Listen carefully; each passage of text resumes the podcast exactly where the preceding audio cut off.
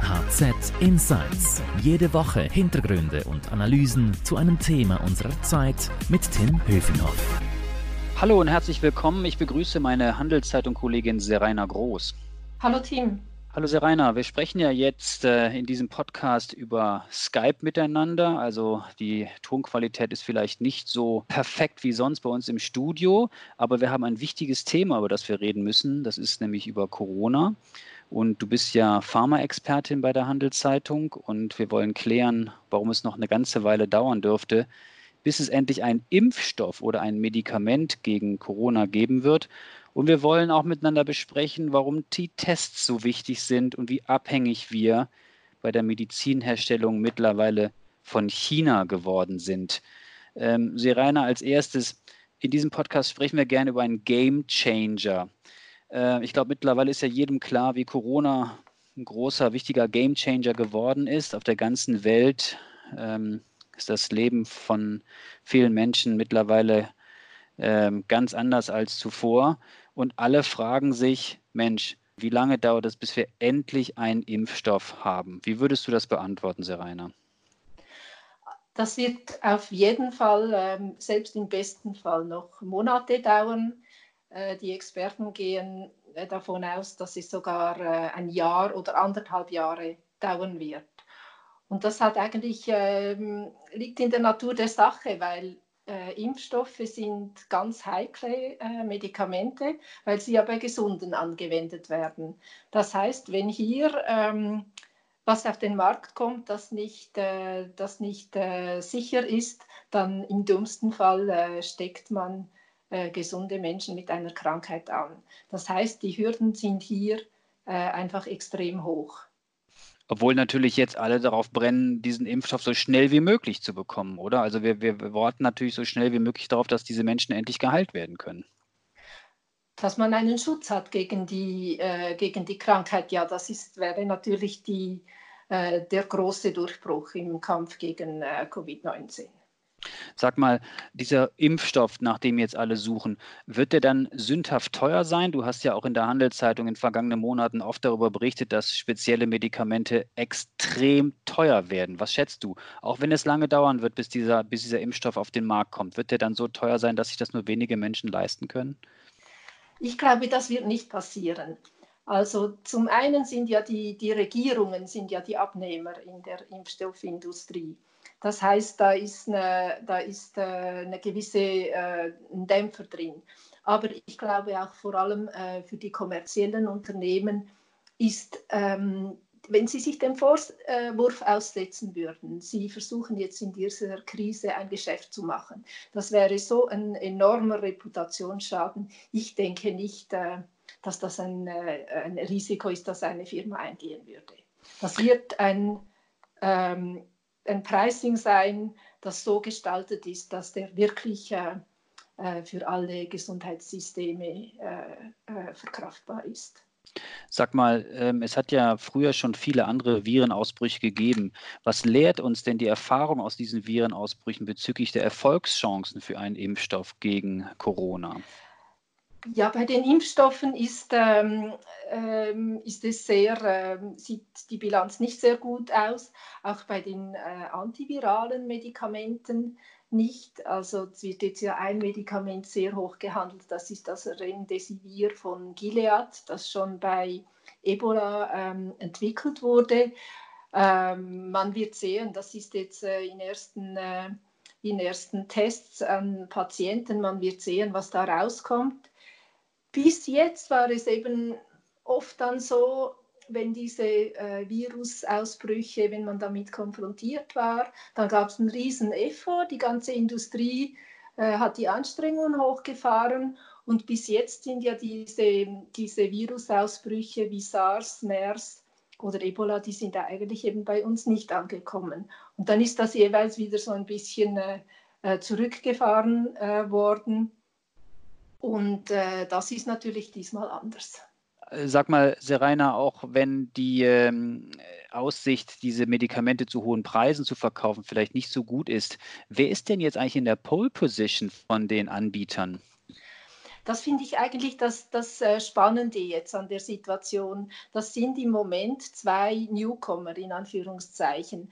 Ähm, ein amerikanisches Unternehmen, das heißt Moderna, und eine deutsche, äh, ein deutsches Biotech-Unternehmen CureVac aus Tübingen.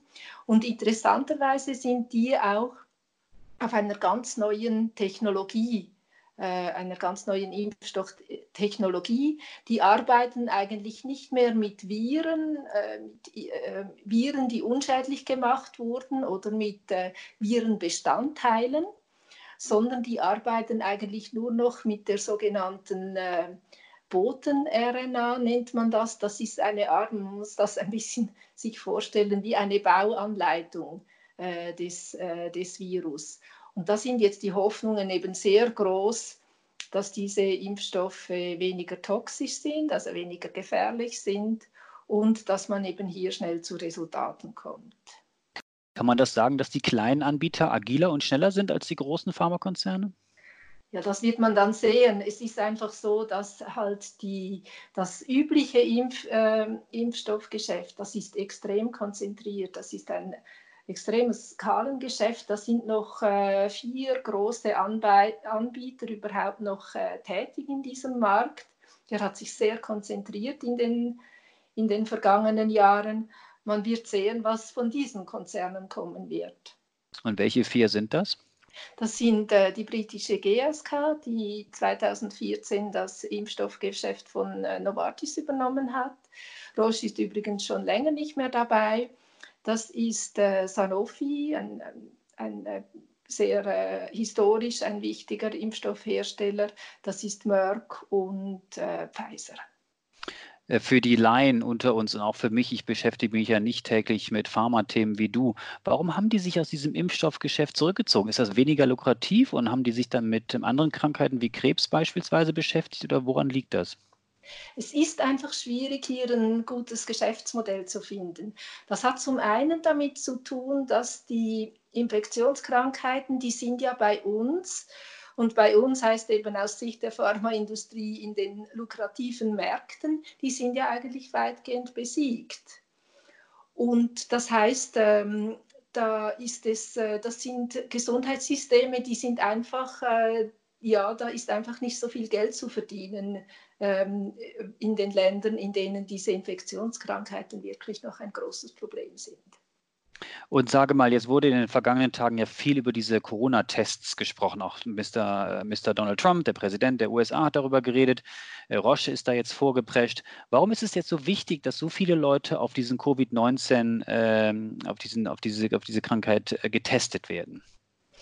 Ja, es ist im Moment eben, weil wir keinen Impfstoff haben und weil wir kein äh, Medikament, kein antivirales Medikament haben gegen Covid-19, ist es das Einzige, das wirklich zur Verfügung steht.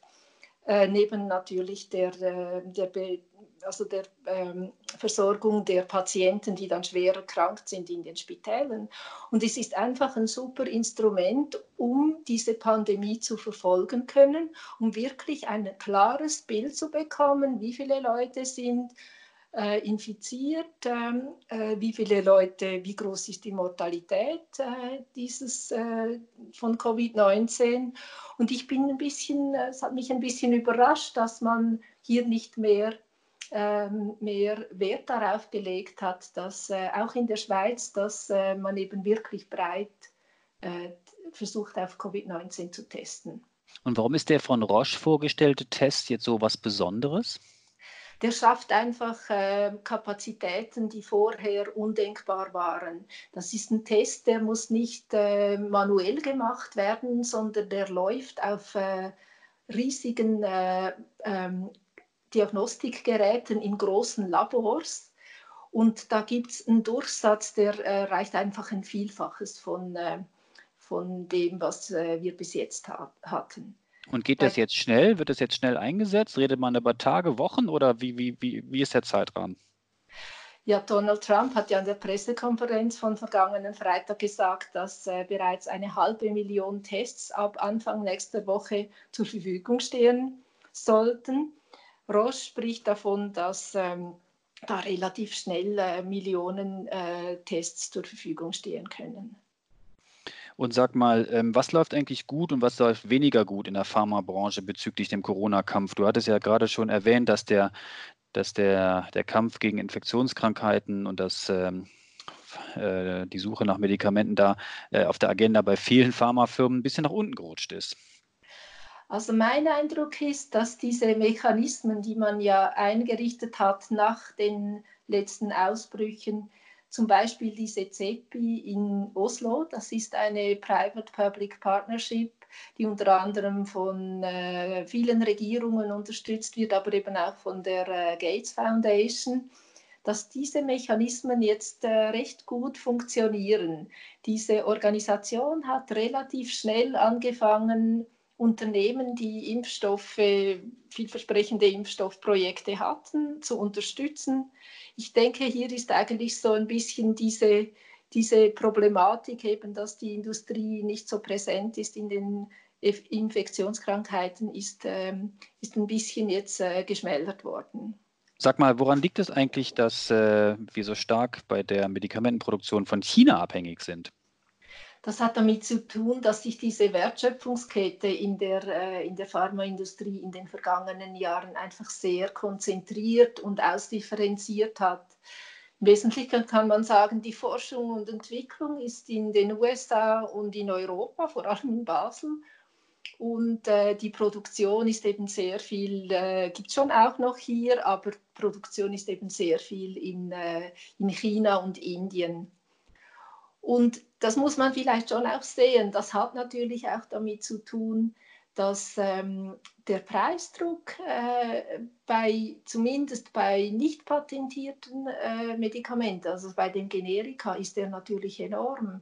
Also ich habe kürzlich gelesen, dass ähm, wenn Generika in Europa hergestellt werden würden, dann müssten den, würden sie ein Vielfaches kosten von dem, was sie, was sie kosten, wenn sie jetzt aus Indien und China kommen.